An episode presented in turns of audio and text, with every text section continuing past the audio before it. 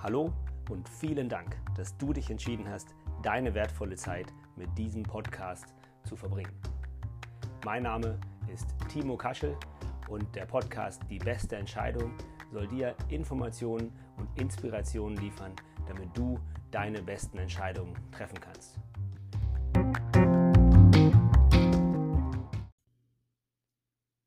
Dem Spiegelartikel vom letzten Mal folgend muss ich doch nochmal beim Thema Ernährung bleiben. Denn das Thema Ernährung ist ja ein, ein wichtiges und ein großes Thema, was unser Leben bestimmt. Die Frage, die natürlich oft besteht, ist, das ist schon richtig, aber warum soll sich ein Chiropraktor denn um Ernährung kümmern? Was haben denn zum Beispiel Rückenschmerzen mit Ernährung zu tun oder überhaupt Schmerzen oder mein kaputtes Knie oder sonst irgendwas? Das scheint auf den ersten Blick nicht offensichtlich zu sein, was die Sachen miteinander zu tun haben.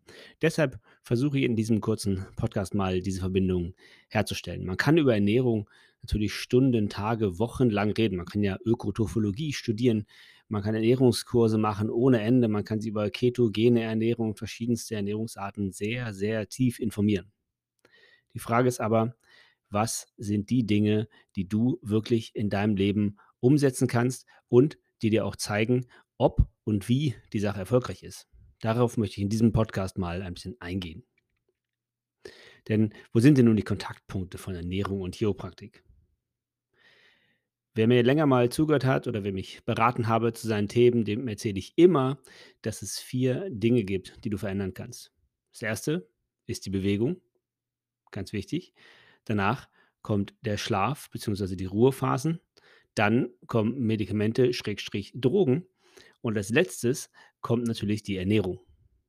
Auf diesen vier Feldern kannst du Positives für dich tun und auch relativ schnell die Erfolge erkennen.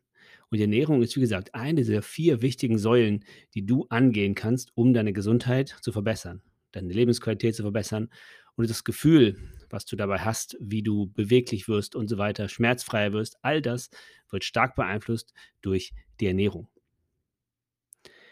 Eine der grundsätzlichen Problematiken, die wir mit Ernährung haben, ist, dass wir hauptsächlich Kalorien zählen.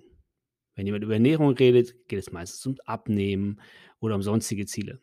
Und es geht eben darum, Kalorien zu zählen.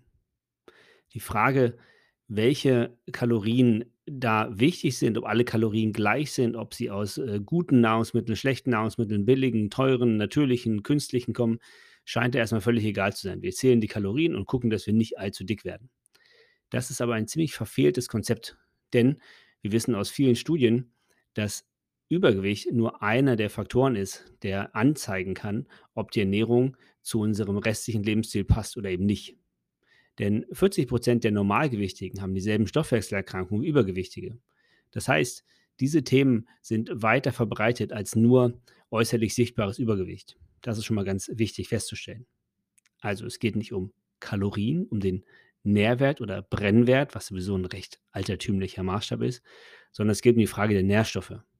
Nimmst du die richtigen Nährstoffe auf, die du brauchst, um deine Gesundheit nachhaltig zu fördern? Das ist die wichtige Frage. Denn der Körper kann ja nur herstellen, wofür es auch Rohstoffe gibt. Und du solltest natürlich sehen, dass diese Rohstoffe von möglichst hoher Qualität sind. Genauso wie du dein Haus nicht mit dem letzten Schrottbau aus diesem Straßengraben findest, sondern versuchst, gute ökologisch korrekte Materialien zu finden, die lange halten und dafür eben auch viel Geld aufwendest und Zeit, um diese zu recherchieren und zu finden, genauso solltest du es für Lebensmittel auch tun. Denn, ich sage dir hier nichts Neues, mit deinem Körper musst du noch eine ganze Weile auskommen. Das ist also eine ganz wichtige Sache. Die Rohstoffe, die in den Körper reinkommen, werden nicht nur als Kalorien verwertet, sondern sie werden tatsächlich aufgenommen und sie werden in Anführungsstrichen zu dir. Das ist ganz wichtig. Deine Körpergewebe ernähren sich ständig nicht nur alle sieben Jahre oder sonst irgendwas. Der molekulare Umbau, also die einzelnen Eiweißmoleküle, Botenstoffe und so weiter, haben eine sehr kurze Lebenszeit.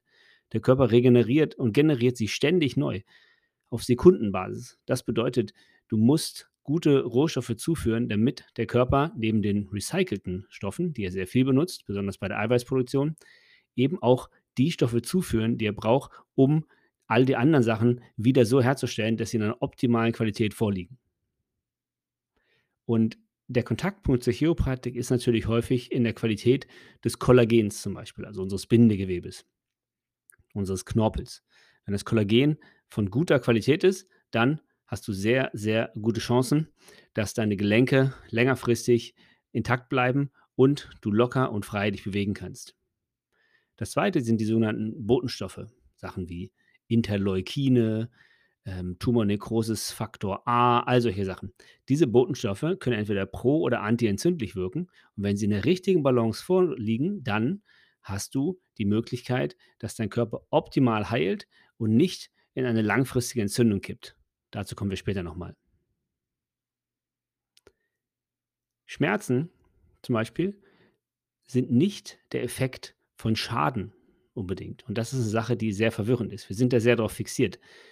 Wo Schmerzen sind, muss auch ein Schaden sein. Deswegen gucken wir immer genauer hin mit erst mit Röntgen, dann mit MRTs, jetzt mit Kontrastmitteln und MRTs, MRTs in verschiedenen Positionen mit höheren Auflösungen. Wir versuchen also händeringend die Schäden zu finden. Aber oft sind diese Schäden nicht zu finden. Oft sind scheinbar völlig normale Gelenke schmerzhaft. Das ist natürlich ziemlich schwierig zu erklären, wenn man auf der Theorie basiert, dass Schaden da sein muss, wenn Schmerzen da sind. Der andere Punkt ist, eine Entzündung ist, liegt vor, wenn jemand Schmerzen hat. Und diese Entzündung ist nicht zwangsweise an dem Punkt, dass ein medizinischer Labortest sagen würde, yep, hier ist eine eindeutige Entzündung, der sogenannte CRP-Wert ist wahnsinnig hoch, wir müssen jetzt hier eingreifen mit Antibiotika, Entzündungshemmern und so weiter, sondern es gibt so eine Art Zwischenstufe beim CRP-Wert. Um da genau darauf einzugehen, ist jetzt der Podcast nicht ganz geeignet, aber diese Zwischenwerte sind interessant. Es gibt nämlich keine Schwarz-Weiß-Geschichten bei diesen Sachen. Es sind alles Skalen, auf denen die Sache sich verschiebt. Und was für den einen völlig in Ordnung ist, kann für den anderen echt problematisch sein. Entzündungen sind natürlich überhaupt nicht schlecht, denn Entzündungen führen zur Heilung und zur Reparatur. Aber wenn die Entzündung nicht wieder aufhört, weil die Botenstoffe in der falschen Proportion hergestellt werden, zu viele, zu wenige, kann es sein, dass die Entzündung nicht mehr endet. Und das Problem dann ist, dass die Mechanismen, die normalerweise für die Reparatur super wichtig sind, außer Rand und Band geraten und ständig weiter reparieren, in Anführungsstrichen. Das Problem dabei ist, dass es dann zu Verklebung und Vernarbung kommt an Stellen, wo eigentlich überhaupt keine Verletzung war. Und das ist natürlich langfristig problematisch, denn das macht steif und es macht noch was, es sensibilisiert dein Nervensystem. Das Nervensystem reagiert dann also auf Reize, die normalerweise völlig harmlos sind, die überhaupt kein Problem sind, ein bisschen wie bei einer Allergie. Auch dort ist genau das Gleiche, fällt in dasselbe Spektrum. Ein, eine Polle sollte keine starke Immunreaktion auslösen, deine Augen nicht zum Tränen bringen und so weiter. Tut es aber, wenn das Immunsystem zu stark sensibilisiert ist. Und eine dauerhafte leichte Entzündung im Körper kann durchaus diese ganzen Prozesse negativ begünstigen. Und deshalb ist es so wichtig, hier darauf zu achten, dass durch die Ernährung die Stoffe reinkommen, die die Entzündung auch wieder runterdämpfen. Und dieses Konzept der Sensibilisierung ist nicht nur im Gewebe so, sondern teilweise auch im Nervensystem. So dass weitreichende Folgen von einer Disbalance dieser ganzen Stoffe können eben auch noch sein, dass es zu Antriebslosigkeit, Depression und so weiter kommt. Damit wieder zu weniger Sport, weniger Bewegung, weniger sozialen Kontakten, darunter leidet wieder die Psyche und so weiter und so weiter. Also Ernährung ist wirklich eine fundamentale Sache, in der du arbeiten solltest, um deine Gesundheit zu verbessern. Jetzt habe ich natürlich eine ganze Menge erklärt, warum Ernährung denn so wichtig ist. Aber die Frage ist, was mache ich denn jetzt? Und die Antwort ist,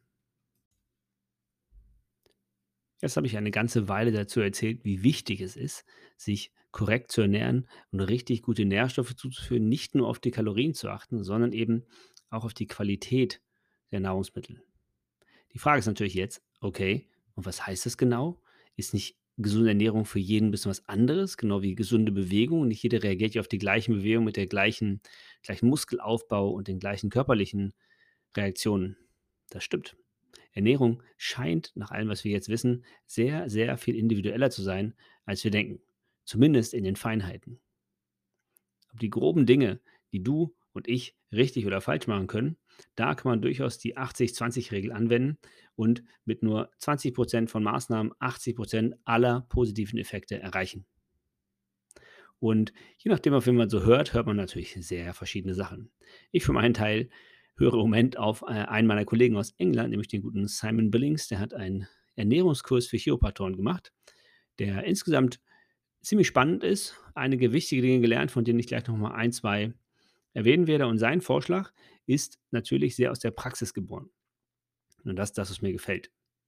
Es geht nicht darum, sein Leben auf immer und für ewig umzustellen und zu hoffen, dass es richtig ist, nur um dann enttäuscht zu werden, dass drei Monate später rauskommt, dass diese Art der Ernährung völlig falsch ist und sich Herzprobleme, alles Darmprobleme und so weiter und so weiter ergeben.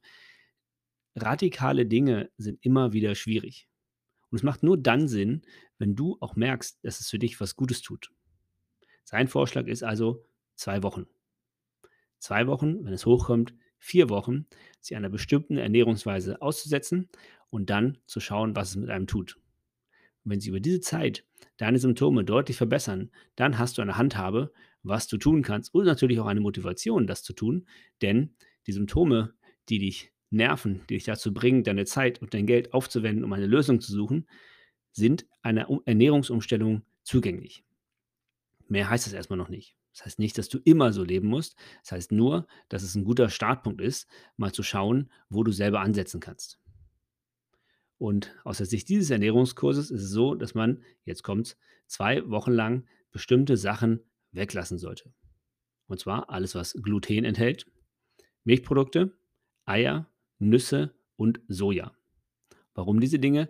Weil es bei weitem die häufigsten Sachen sind, die bei Menschen Allergien oder IBS, Darmträgheit, alle möglichen Sachen auslösen. Wenn du das schaffst, für zwei Wochen diese fünf Dinge wegzulassen und dir dann deine Symptomatik anschaust, deine Kopfschmerzen, deine Depressionen, deine Rückenschmerzen, deine Steifheit morgens und so weiter, dann hast du schon mal eine gute Handhabe, was für dich vielleicht ein Allergen ist, von dem du gar nicht wusstest, dass es eins ist, weil es nicht die typischen Magen-Darm-Probleme auslöst, die man vielleicht erwartet bei Lebensmittelallergien, sondern es führt zu dieser Sensibilisierung des Nervensystems, bei der du dir gar nicht bewusst warst, dass es mit Ernährung zu tun haben könnte. Und das ist genau der Punkt von diesen zwei Wochen. Oder bei sehr langwierigen Sachen, starker Schuppenflechte, schweren Hautproblemen, starkes Asthma und so weiter, da auch vielleicht mal vier Wochen lang probieren, ob diese Art, sich zu ernähren, sich positiv auswirkt.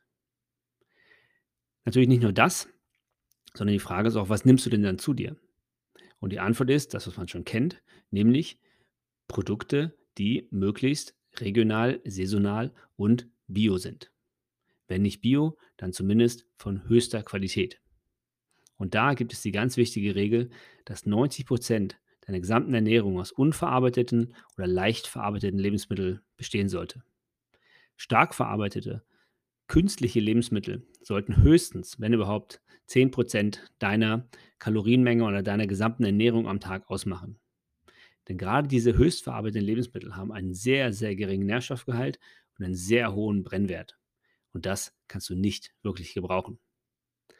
Um taktisch klug vorzugehen, solltest du zuerst die Sachen essen, von denen du weißt, dass sie gesund für dich sind. Nämlich eben diese unverarbeiteten Lebensmittel, Obst, Gemüse und so weiter. Dann die leicht verarbeiteten Lebensmittel. Und wenn du damit fertig bist, in Anführungsstrichen, hast du meistens nicht mehr so wahnsinnig viel Hunger oder Appetit auf irgendwas, was stark verarbeitet ist. Ein bisschen davon, wie gesagt, kaum ein Problem. Aber das sind erstmal die Sachen, auf die du verzichten solltest. Und dann, was solltest du vielleicht extra zu dir nehmen? Die Antwort ist hier Magnesium. Und zwar nicht irgendeins, sondern möglichst ein Citrat oder Oxalat. Nicht unbedingt das, was in der Apotheke angeboten wird. Ähm, das ist wichtig. Ein sehr, sehr gutes Magnesiumpräparat. Vitamin D in ausreichend hoher Dosis, 5.000 bis 10.000 internationale Einheiten am Tag. Vitamin B12 auch ruhig ordentlich hochdosiert, denn das ist wasserlöslich und kann vom Körper einfach wieder ausgeschieden werden. Und eventuell Glycin, was eine Vorstufe ist für Knorpelbildung zum Beispiel. Ganz wichtige Sache, Knorpelreparatur. Gerade in unserem Bereich der Rücken- und Gelenkprobleme ist Glycin durchaus wichtig. Ist in vielen Präparaten enthalten, einfach mal schauen. Das zweite, was noch relativ, wie man im Englischen sagt, niedrig hängende Früchte sind, ist der Schlaf. Einfach mal mehr schlafen, eine Stunde eher ins Bett gehen, Schlafhygiene beachten vor dem Schlafengehen, keine aufregenden Sachen mehr schauen, was Entspanntes lesen, ein bisschen meditieren, diese Dinge. Also Schlaf verbessern, das Zimmer dunkler machen, eventuell eine Schlafmaske aufsetzen und so weiter und so fort. Und dann mal die Beipackzettel der Medikation durchlesen. Denn es gibt Medikamente, die natürlich für die eine Sache sich positiv auswirken, aber für die andere negativ. Ein Klassiker sind hier zum Beispiel die Statine, also die Cholesterinsenker. Die verhindern nämlich die Produktion von Coenzym Q10. Dieses Coenzym Q10 brauchst du für die Energieproduktion in deiner Zelle. Genauer gesagt in den Mitochondrien, vielen noch bekannt als die Kraftwerke der Zelle. Und genau das sind sie. Denn dort wird der universelle Treibstoff für unsere körperlichen Prozesse hergestellt, das ATP, das Adenosin-Triphosphat. Das wird dort zusammengebaut und durch die Abspaltung eines dieser Phosphate wird dann nämlich das Adenosin-Diphosphat, ADP und dann geht der ganze Kram wieder von vorne los. Und für diese ständige Energieproduktion, dieses ATP kann nämlich nicht gespeichert werden, brauchst du das Coenzym Q10. Und wenn das Medikament diese Produktion neben der Cholesterinproduktion auch verhindert, dann haben wir natürlich ein Problem und du solltest dies auf jeden Fall supplementieren, also extra einnehmen, wenn du Statine nimmst. Dieser Hinweis war auch früher mal enthalten in den Beipackzetteln, aber aus irgendeinem Grund wurde er über die längere Zeit gestrichen. Aber natürlich wirken die Stoffe noch ganz genauso. Nun habe ich dir drei Dinge erklärt, mit denen du vielleicht beginnen kannst, zu schauen, ob deine Ernährung einen größeren Einfluss auf deine Schmerzen vielleicht hat, auf dein Schmerzempfinden, auf dein Energielevel, als du dir das vielleicht direkt vorstellen kannst, weil eben nicht alle Ernährungsprobleme machen automatisch Darmprobleme. Sie können sich auf ganz andere Körpersysteme auswirken. Und das funktioniert über diese niedriggradige Entzündung, die ständig im Körper stattfindet und kein wirkliches Ende findet. Vielleicht erinnerst du dich, die normale Entzündung, eine akute Entzündung, findet ein Ende, indem es nämlich heilt, das Gewebe. Dann werden die Entzündungsprozesse runtergefahren, die Zellansammlungen werden wieder aufgelöst und dann geht der Körper wieder in seinen normalen Zustand über. Das passiert aber nicht, wenn du eine ständige niedriggradige Entzündung in deinem Körper hast. Und die gilt es zu verhindern. Und eine der Möglichkeiten dazu ist die Ernährung. Also das Weglassen von Milchprodukten, Soja, Nüssen, Gluten und Eiern und das Dazunehmen von einigen zusätzlichen Nährstoffen, nämlich den D-Vitamin, D3, den B-Vitaminen, hauptsächlich B12, manchmal das Glycin und diese drei Dinge helfen schon sehr, sehr weiter, wenn es darum geht, deine Ernährung zu verbessern. Die letzte Sache, die immer noch mit dazukommt, ist ein Magnesiumpräparat. Aber dort solltest du nicht irgendeins nehmen, sondern möglichst ein Magnesiumcitrat oder Magnesiumoxalat. Die findest du in allen vernünftigen Online-Shops und auch in Apotheken für diese Art von Supplements. Sunday.de ist da zum Beispiel eine der Sachen. Oder auch beim YPSI, YPSI Store. Der ähm, hat auch sehr, sehr viele sehr interessante und gute Produkte, gerade was Magnesium angeht, auf Lager. Also das Dazunehmen von diesen Stoffen, Vitamin D3, B12, Glycin und einem guten Magnesiumpräparat, das hilft. Und die dritte Sache, die du doch sofort ausführen kannst und die auch meistens sofort Auswirkungen hat, ist nämlich deinen Schlaf zu verbessern. Sprich, etwas länger zu schlafen, dich besser vorzubereiten auf den Schlaf, vielleicht ein bisschen zu meditieren, vorher runterzukommen, die sogenannte Schlafhygiene zu betreiben, die sich nicht auf körperliche Hygiene, sondern auf den Vorgang des Einschlafens bezieht, auch auf die Gestaltung deines Schlafzimmers, dass du alles ruhig und entspannt ist, dass du sehr dunkel schläfst. All die Dinge sind sehr wichtig. Vielleicht eine Schlafmaske. Mit diesen Sachen kannst du arbeiten und ziemlich gut sofortige Effekte erreichen. Also, das sind die Dinge, die du tun kannst, um deiner Gesundheit zu helfen. Wenn das nicht die Erfolge bringen soll oder die Veränderung bringen soll, die du gerne hättest, dann kann man natürlich noch anfangen, wesentlich spezifischer zu werden, große Blutbilder aufzunehmen, in die funktionelle Medizin einzutauchen und so weiter. Aber für die meisten Leute ist das schon mal ein sehr, sehr guter Startpunkt. Ich wünsche dir viel Spaß beim Ausprobieren. Wenn irgendwelche Fragen dazu sind, immer gerne eine E-Mail schreiben an info chiropraktik, alles mit C geschrieben, minus leipzig.de.